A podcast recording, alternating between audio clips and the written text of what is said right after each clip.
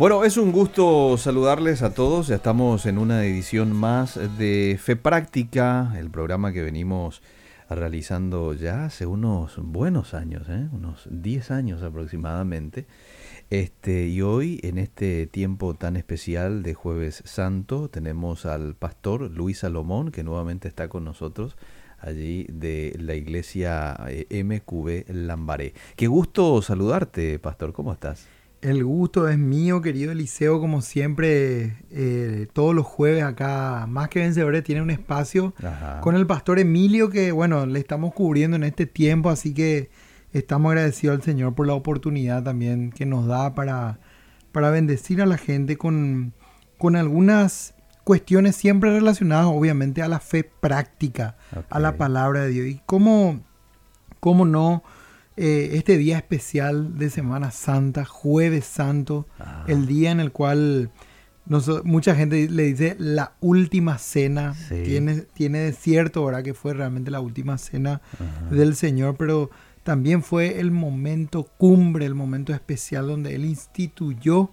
un medio de gracia para la iglesia, mm. que, sería, que sería compartido, que sería practicado de forma milenaria por la historia de la iglesia en el mundo. La iglesia de Cristo practica hasta hoy lo que conocemos como la cena del Señor. Hmm. Y bueno, estamos muy felices sirviendo. Ayer tuvimos un tiempo poderoso de oración y de aliento al personal de Blanco en IPS San Antonio. Fue un tiempo muy especial en el cual Tuvimos la oportunidad de orar por el personal de Blanco, de entregarle algunas Biblias, de alentar un poco sus corazones con este trabajo tan tremendo que están haciendo. Sin olvidar, ¿verdad?, que el Señor Dios Todopoderoso es el sanador por excelencia. La palabra de Dios dice en el Antiguo Testamento que Él es Jehová Rafa, el sanador. Entonces, también le alentamos con estas palabras al personal de Blanco para que no tengan miedo, para que sean renovadas sus fuerzas en el Señor para seguir trabajando. Y bueno, mañana también como parte de los programas de Semana Santa queremos visitar a las familias de que están teniendo pacientes con COVID en la zona del hospital distrital de Lambaré. Así que vamos a estar ahí trabajando, orando por la gente, alentándoles y llevándoles también algunas meriendas. Mañana, eh, a, qué hora más o menos sería Mañana aproximadamente a las 3 de la tarde queremos, queremos llegar hasta ellos y bueno, estar ahí con la gente orando, ¿verdad? y, repartiendo algunas cosas para que poder ser una ayuda también, ¿verdad? Qué importante es en ese sentido hoy ser luz, ¿verdad? Nuestro pueblo hoy nos necesita, así como decías, pacientes, pero el personal de blanco también, ¿verdad? Este, y nuestro apoyo eh, en, este tiempo es sin duda un aporte muy, muy especial con lo que podamos ayudar, ¿verdad? Este, algunos quizás con víveres, otros quizás con, con ropa, otros quizás dejando un dinerito para este, estas familias que en, todo tiempo están eh, comprando medicamentos y están teniendo sus gastos propios allí en los hospitales, ¿verdad? Entonces, a través de estas buenas obras es como Jesús les dijo a sus discípulos que ellos eran sal y luz, pastor. Totalmente, y el mundo iba a conocer también a Dios por medio de las buenas obras que sus mismos hijos hacen, ¿verdad? o sea que la iglesia. Y como siempre digo y sostengo y lo dije el jueves pasado, ¿verdad? En épocas de crisis a nivel mundial y de pandemias, fue siempre la iglesia de Cristo la que se ha levantado a sostener a las personas débiles, a las mm. personas que estaban siendo vulnerables en mm. este tipo de tiempo, ¿verdad? Así que seamos, tenemos que ser valientes como iglesia, pero prudentes a la vez, ¿verdad? Valientes porque no es fácil estar expuesto a veces donde hay personas que están atendiendo a personas con COVID o donde hay familiares que están interactuando a veces con pacientes que están sufriendo por este virus, pero necesitamos ser prudentes para cuidar todos los protocolos sanitarios, pero valientes porque ahí es donde tenemos que estar para dar esperanza, para hacer luz, para hacer sal, para orar. Y Dios se mueve poderosamente en medio de esto. Hay muchos testimonios. Y evidentemente Dios está escuchando nuestras oraciones, Dios quiere escuchar nuestras oraciones y quiere también responderlas de la mejor manera. Buenísimo. A la gente que no tiene iglesia en la zona de Lambaré, Quiero invitarle a que sean parte de nuestras reuniones. Ahora por este tiempo, durante las restricciones, estamos teniendo cultos de a 20 personas mm. a partir de las 17 horas. Ok, los días domingos. Los días domingos. Muy bien. Y estamos sobre carretera de López, casi José Tomás Salazar. Muy bien la gente puede llamarnos y puede contactarnos al 0981-275-166.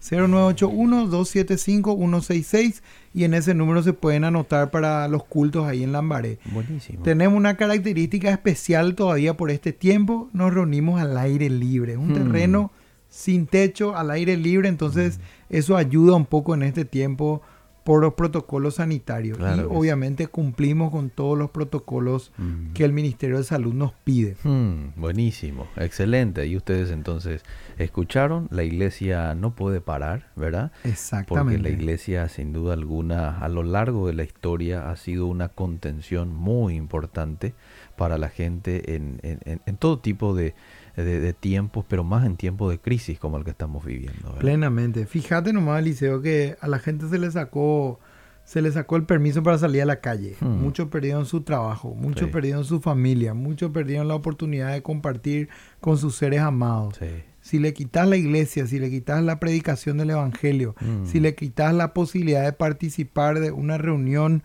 mm. donde reciben esperanza, fe, donde reciben oración, mm. una palabra de aliento, ¿qué más le vas a quitar? Pierden su vida ahí. Entonces, lo que menos puede parar en este mundo es la iglesia del Señor Jesucristo. Sí, Señor. Totalmente de acuerdo con usted. Bueno, eh, para aquellos que se están sumando recién a la sintonía, hoy hablamos de la cena del Señor. ¿eh? ¿Qué es la cena del Señor? ¿Cuál es el propósito de la cena del Señor? Este, ¿Quiénes pueden participar de la cena del Señor? De pronto pueden ser preguntas, interrogantes que la gente tiene, ¿verdad? Entonces, si de pronto ustedes quieren eh, preguntar algo, lo pueden hacer al 0972 201 400. Muy bien, así mismo es, querido Eliseo. Y sí, eh, justamente nos encontramos en un día crucial, ¿verdad? El calendario hoy festeja o celebra para muchos un día de comilona total en familia, ¿verdad? Nos mm. reunimos en familia, comemos los alimentos que, tenemos y aprovechámoslo para comer de más, porque probablemente muchos dicen, no, el Viernes Santo no hay que comer mucho, hay que abstenerse un poco de alimentos.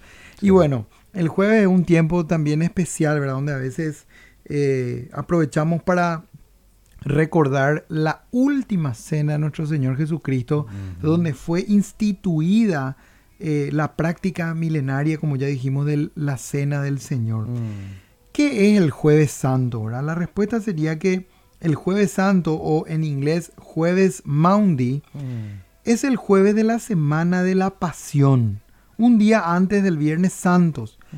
El jueves antes del domingo de Pascua. El jueves santo es el nombre dado a la fecha en que Jesús celebró la Pascua con sus discípulos, conocido como la última cena. Son dos eventos importantes, el foco de este jueves santo. En primer lugar, Jesús celebró la última cena con sus discípulos y por tanto instituyó la cena del Señor, mm. también llamada la comunión. Podemos mirar esto en Lucas 22, 19 al 20. Vamos a mirar qué dice Lucas 22, 19 al 20. Yo voy a leerla. Me, estoy encantado con la nueva traducción viviente. Entonces voy a leer esa versión para mis referencias bíblicas. Muy bien. Lucas 22, 19 al 20 dice así. Tomó un poco de pan y mm. dio gracias a Dios por él Luego lo partió en trozos, lo dio a sus discípulos y dijo, esto es mi cuerpo, el cual es entregado por ustedes. Hagan esto en memoria de mí. Ok. Entonces, algunas iglesias cristianas observan una celebración especial a la Cena del Señor, el Jueves Santos, el Jueves Santo en recuerdo de la última cena de Jesús con sus discípulos. Hmm. En segundo lugar, Jesús lavó los pies de los discípulos como un acto de humildad y servicio, hmm. estableciendo así un ejemplo que debemos amar y servir el uno al otro mutuamente en libertad. Mm. Repito, en segundo lugar, Jesús lavó los pies de los discípulos como un acto de humildad y de servicio, estableciendo así un ejemplo que debemos amar y servir el uno al otro mutuamente en la humildad. Mm. Algunas iglesias cristianas observan una ceremonia de lavado de los pies el jueves santo mm. para conmemorar a Jesús lavando los pies de sus discípulos. La palabra inglesa maundi se deriva de la palabra latina mandato. Hmm. El maundi en el jueves santo se refiere al mandato que dio Jesús a sus discípulos en la última cena, hmm. que deben amar y servir el uno al otro. La pregunta es, ¿debemos observar el jueves santo? La Biblia no lo ordena, pero tampoco lo excluye. Es una buena cosa recordar la última cena y el sacrificio de Jesús en nuestro favor. Es una buena cosa recordar el ejemplo de la humildad del Señor. Sin embargo, al mismo tiempo, debemos evitar las observancias rituales de días festivos, a menos que estén realmente enfocados en Dios y en nuestra relación con Él. Hmm. Lo que estamos, estamos aclarando acá con este estudio es que la, siempre y cuando hmm. lo que nosotros celebremos o hagamos, ya sea en familia o como comunidad de fe, con la iglesia, tiene que llevarnos a glorificar realmente a Dios. Hmm. Porque hay veces en donde ponemos en una altura por encima de la adoración verdadera a Cristo, incluso llegamos a poner lo que es eh, un, día especial. Sí. ¿Me explico? Por ejemplo, el Día de Acción de Gracias. Todo el mundo, eh, especialmente en otros países, idolatra el Día de Acción de Gracias y ya pasa, o sea, ya pierde el sentido verdadero lo que se quiere celebrar en ese día. En este caso, si celebramos en familia, mm, un mismo núcleo familiar, una rica comida, un rico asado, si lo hacemos solo por el hecho de pasar un buen tiempo en familia. No tiene tanto sentido como si lo hacemos de verdad recordando y celebrando a Cristo, quien es el objeto de la verdadera celebración en Semana Santa. Mucha gente quiere vivir una Semana Santa y dice, no, esta semana voy a aprovechar porque es Semana Santa, pero después el resto del año no hay una vida santa. Y nuestra vida tiene que realmente eh, trasladarse en vez de una Semana Santa a hacer una vida verdaderamente santa como creyentes si lo somos genuinamente, ¿verdad? Entonces, el santo bautismo y la cena del Señor fueron instituidos por el Señor Jesucristo para su uso en la iglesia bajo el Evangelio. Estos son lo que la teología le llama medios de gracia. El congregarse fielmente, el bautizarse, el practicar la cena del Señor la oración, mm. leer la palabra de Dios, son mm. los medios de gracia que Dios nos dejó por medio de Jesucristo como elementos para que nosotros podamos conducirnos en esta vida mientras dure nuestra vida aquí en la tierra. Ok, muy bien. Entonces, fueron instituciones que el Señor Jesucristo estableció. Por tanto, se les llama sacramentos mm. en muchas ocasiones, ¿verdad? En distinción de los ritos que más tarde se declararon como sacramentos en distintas ramas de la iglesia, como el matrimonio o la, o la ordenación al ministerio, las iglesias orientales afirman que hay nueve sacramentos. La iglesia occidental dice que hay siete sacramentos. Desde la reforma, en el año 1517, de, de la mano del reformador Martín Lutero, las iglesias protestantes reconocen solo dos sacramentos instituidos por Cristo. Mm.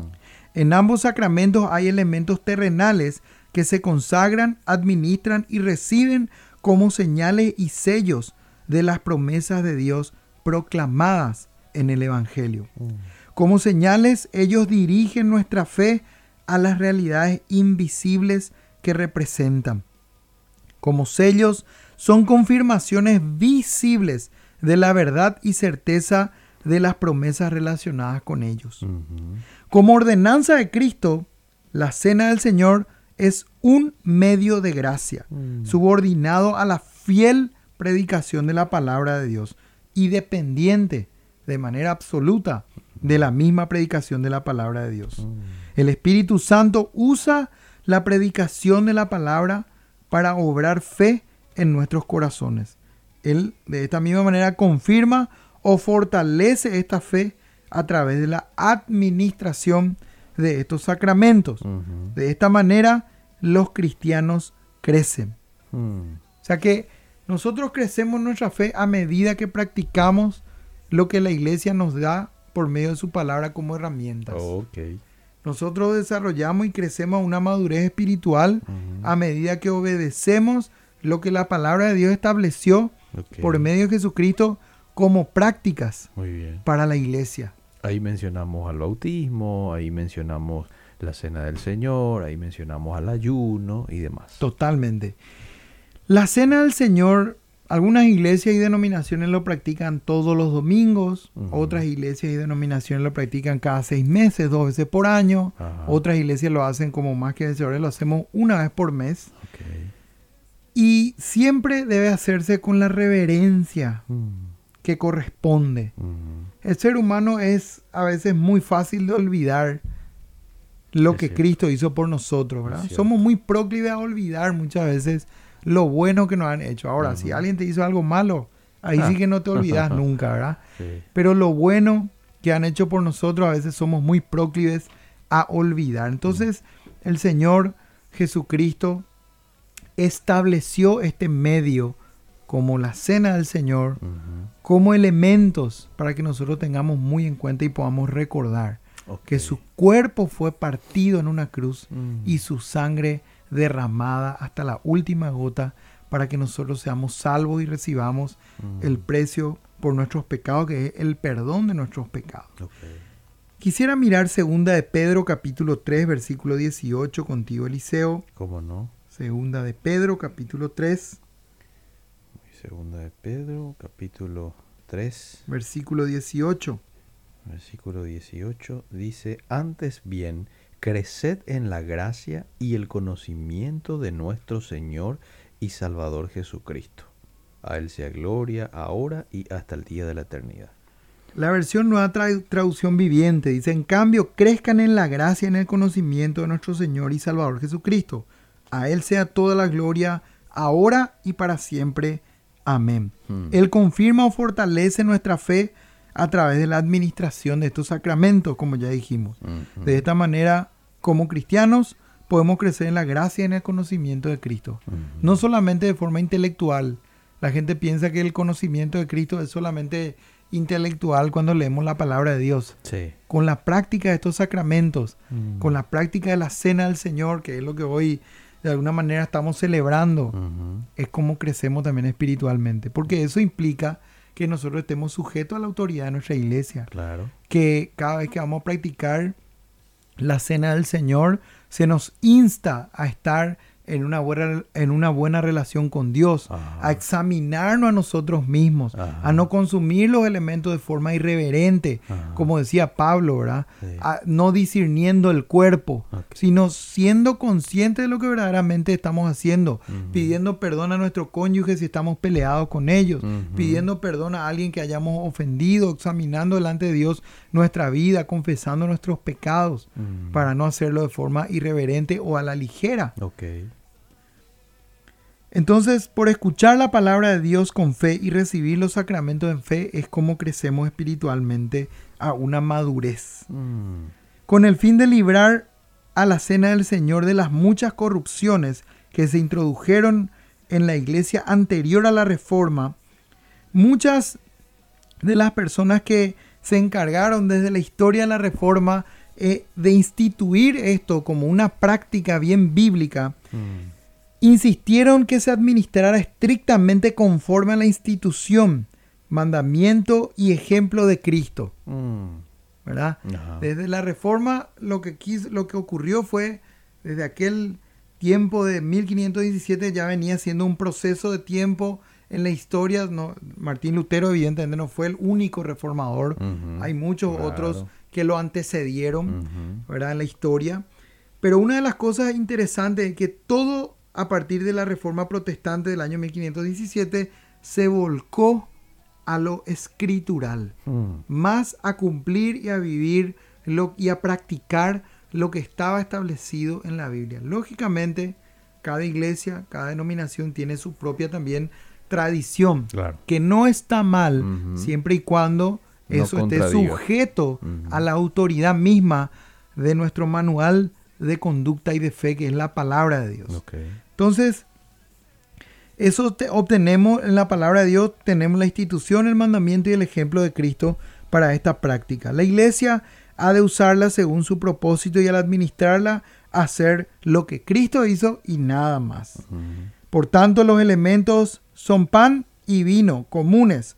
Son consagrados al leer las palabras de la institución y quiero hacerlo contigo, Eliseo, también. Voy a leer de la nueva traducción viviente, Mateo 26, 26 al 30. Y si vos me puedes ayudar con un pasaje, Primera Corintios 11, 23 al 29. Yo voy a leer Mateo 26 y vos 1 Corintios 11, 23 al 29. Entonces, buscamos acá Mateo capítulo 26.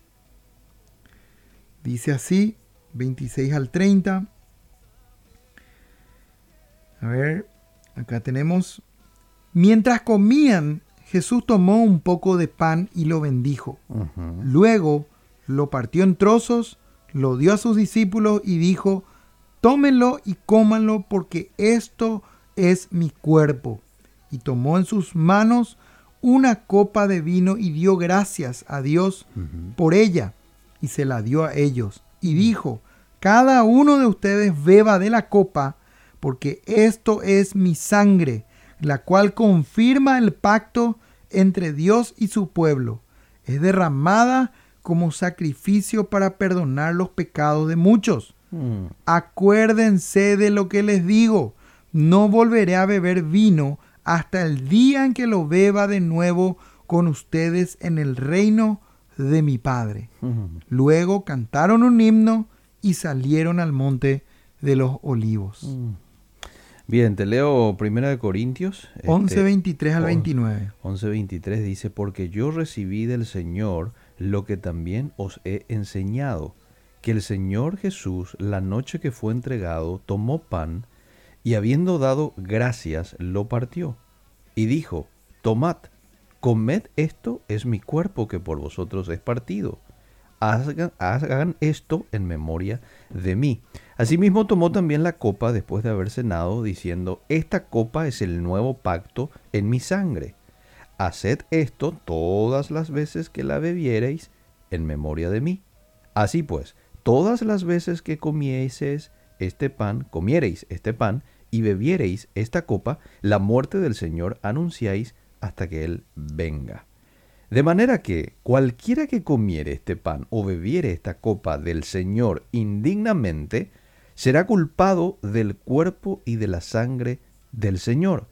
Por tanto, pruébese cada uno a sí mismo y coma así del pan y beba de la copa porque el que come y bebe indignamente sin discernir el cuerpo del Señor, juicio come y bebe para sí. Tremendo pasaje. Sí. ¿Sabes lo que la Biblia dice cuando dice que cada vez que comemos el pan y el vino, compartimos la cena del Señor, estamos haciendo la muerte del Señor anunciáis? La traducción lo que significa es que estamos anunciando al mundo un testimonio de algo que fue real.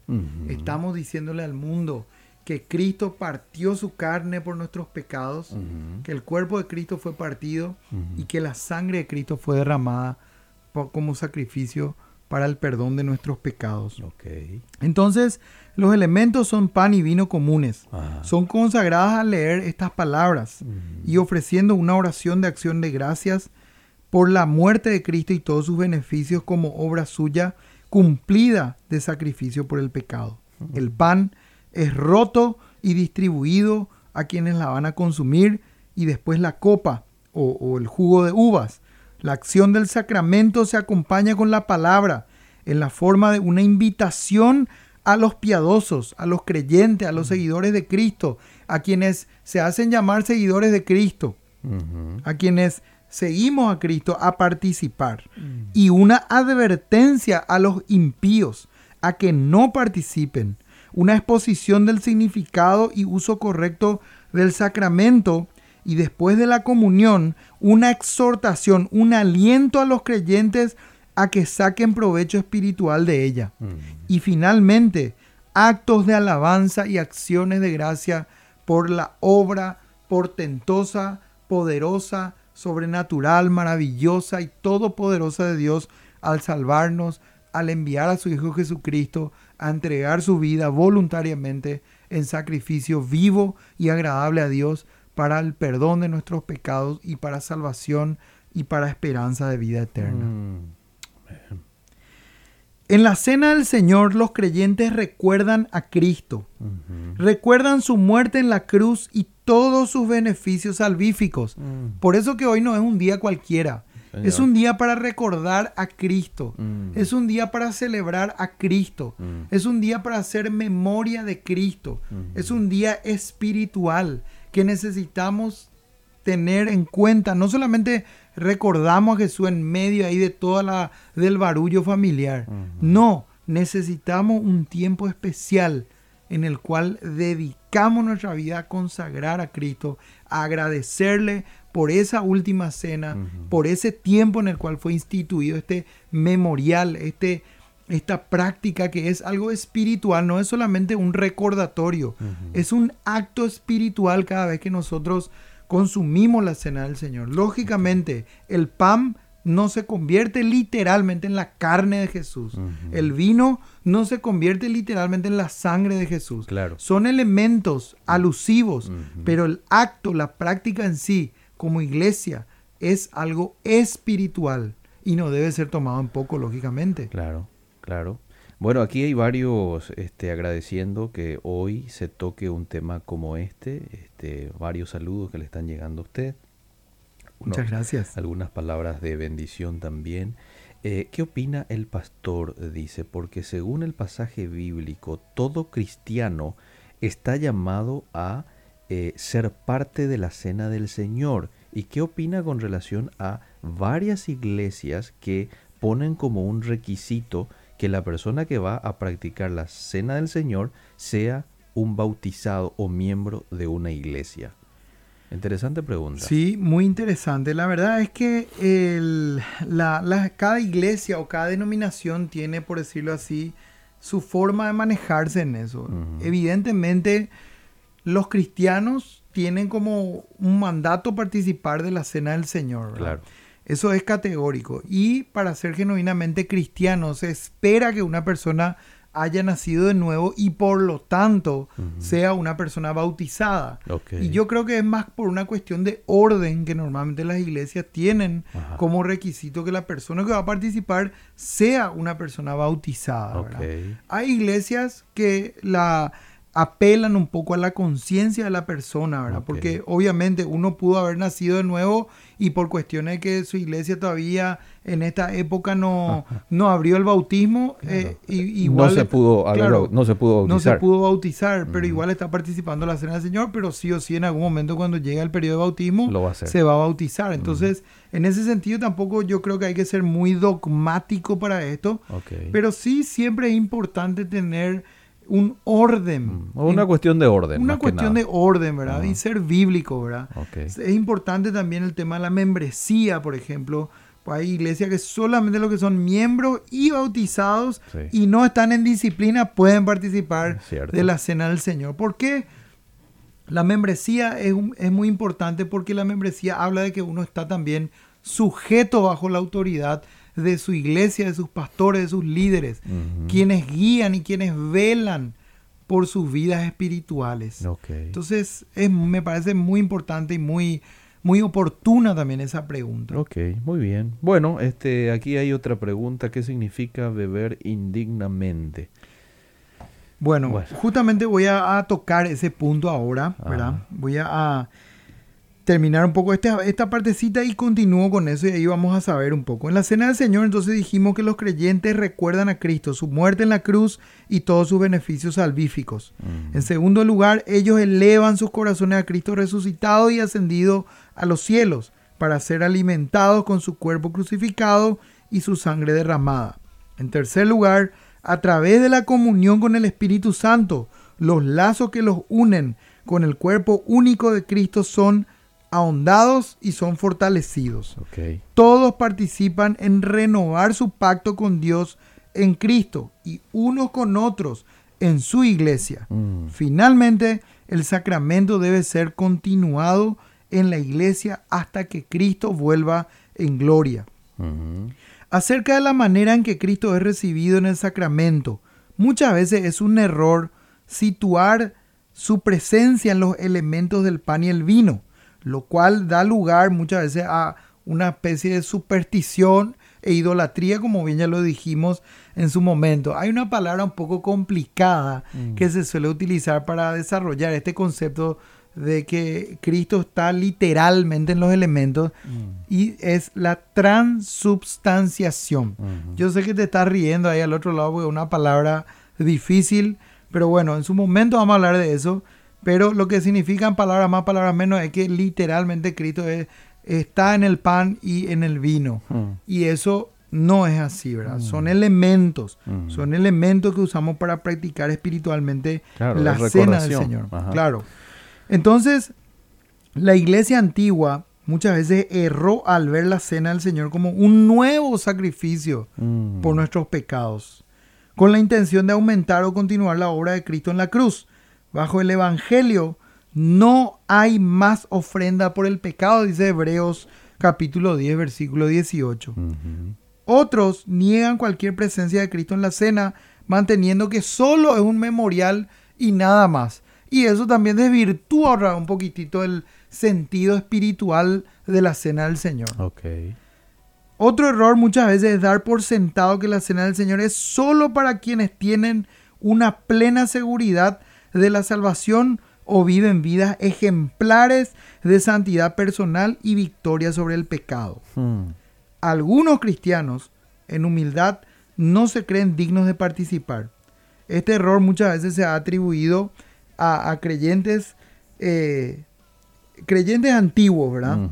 Pero muchos teólogos en, en, asambleas han debatido y analizado esta situación de maneras diferentes. Ellos insistían en que las promesas son hechas y este sacramento fue establecido para el bien de los cristianos débiles y que dudan, perdón, y que dudan. Este cristiano debe lamentar su incredulidad, y ahí está un poco la pregunta que hizo esta persona, ¿verdad? En relación a qué significa beber indignamente. Mm. A veces uno no lamenta su pecado, no mm. lamenta su incredulidad, no lamenta su, su vida alejada del Señor y viene como si nada y quiere participar en la cena del Señor. Es como, ah, como siempre explicamos, hacerlo religiosamente o tipo para cumplir un deber como para con Dios. No, el deber ya lo cumplió Cristo en la cruz. Hmm. Por eso es que nosotros no podemos acercarnos a la mesa del Señor indignamente. Tenemos que evaluar nuestra vida interna, hmm. nuestro corazón, nuestros pecados, cómo estamos en nuestra relación con Dios, hmm. cómo estamos en lo que vemos, lo que escuchamos, lo que porque todo tiene que ser hecho para la gloria de Dios. Cómo estamos en relación con el prójimo, con mi cónyuge. Este, son cuestiones importantísimas a evaluar antes de este, memorar algo tan, tan sagrado como es esto. Total y absolutamente. Entonces, la las promesas hechas en este, en este sacramento fue establecido para el bien de los cristianos débiles y que dudan. Este cristiano, todos los cristianos debemos lamentar nuestra incredulidad y trabajar, o al menos los que se consideran débiles, deben lamentar su incredulidad y trabajar para resolver todas sus dudas. Mm. Y siendo así, él puede y debe acercarse a la cena del Señor para que sea más fortalecido. Hmm. Al menos es lo que dice la palabra de Dios, ¿verdad? La palabra de Dios nos alienta a acercarnos habiendo evaluado nuestra vida espiritual, nuestra vida con Dios y con el prójimo, recordando ese primer y principal mandamiento y el segundo, amar a Dios sobre todas las cosas y al prójimo como a nosotros mismos.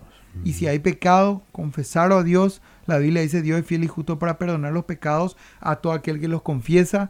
Y si hay algún pecado que lo está esclavizando, mm. buscar ayuda de un hermano más maduro en la fe, algún pastor, algún consejero que te pueda ayudar a salir adelante y tener victoria sobre el pecado en tu vida mm. y acercarte a la cena del Señor para ser fortalecido espiritualmente. Mm. Ese es el sentido de lo que celebramos hoy jueves santo, mi querido Eliseo. Wow, pero qué interesante. Yo estoy seguro que ahora la próxima vez que tengamos el privilegio, porque eso es lo que es, de celebrar esto, entonces este es como que va a cobrar un sentido completo y más amplio luego de haber escuchado esta eh, excelente explicación contigo, mi querido pastor Luis Salomón, con relación a lo que es eh, la cena del Señor. Y qué privilegiados somos al poder participar de esto tan, tan noble. ¿eh?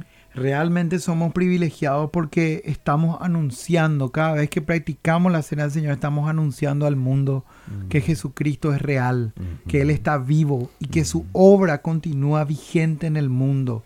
Y nosotros, vos y yo y todos los seguidores de Cristo en este mundo somos un testimonio viviente de la obra de Cristo en el mundo. qué lindo, qué lindo. Bueno, yo estamos llegando a los minutos, yo sé, eh, querido Elías, estamos llegando a los minutos finales luego de haber hablado de este tema tan importante.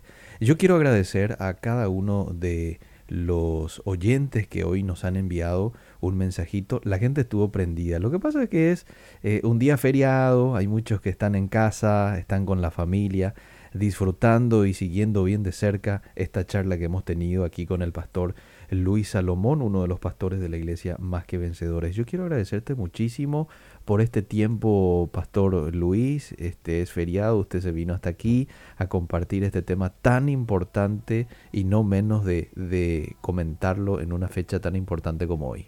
Muchísimas gracias, Liceo. Gracias a toda la audiencia. No se olviden que el sábado tenemos fundamento a las 8 de la mañana. Lo estaba justamente por preguntar. Eh, ¿Van a estar ustedes este sábado? Sí, vamos a estar este sábado. Y también tenemos nuestra prédica de Más que Vencedores. 10 de la eh, mañana. 10 de la mañana por la RPC. Y también tenemos nuestras, nuestros mensajes por la RCC y por enlace. Buenísimo, ahí está, ustedes escucharon, así es que quiero agradecerte mucho por el tiempo, desearte un lindo resto de jornada y ya nos vamos a ver pronto en cualquier momento. ¿eh? Igualmente, felices Pascuas por adelantado para toda la audiencia. Bendiciones. muy bien, seguimos.